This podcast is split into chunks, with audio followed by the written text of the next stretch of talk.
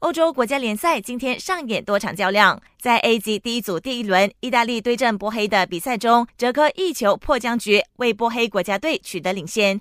不过到了比赛第六十七分钟，国际米兰中场森西在因西涅的助攻下踢进一球扳平，两队最终一比一战平，双方只能带走一分。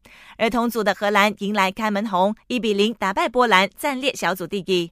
奥地利在 B 级第一组第一轮二比一战胜挪威，暂时领跑积分榜。罗马尼亚和北爱尔兰一比一战平。明天轮到葡萄牙国家队上场迎战克罗地亚，主帅桑托斯证实，早前脚趾感染的 C 罗已经痊愈并恢复了训练，能否上场比赛还有待观察。要看比赛，明天凌晨两点四十五分，记得锁定 Astro 频道八幺四。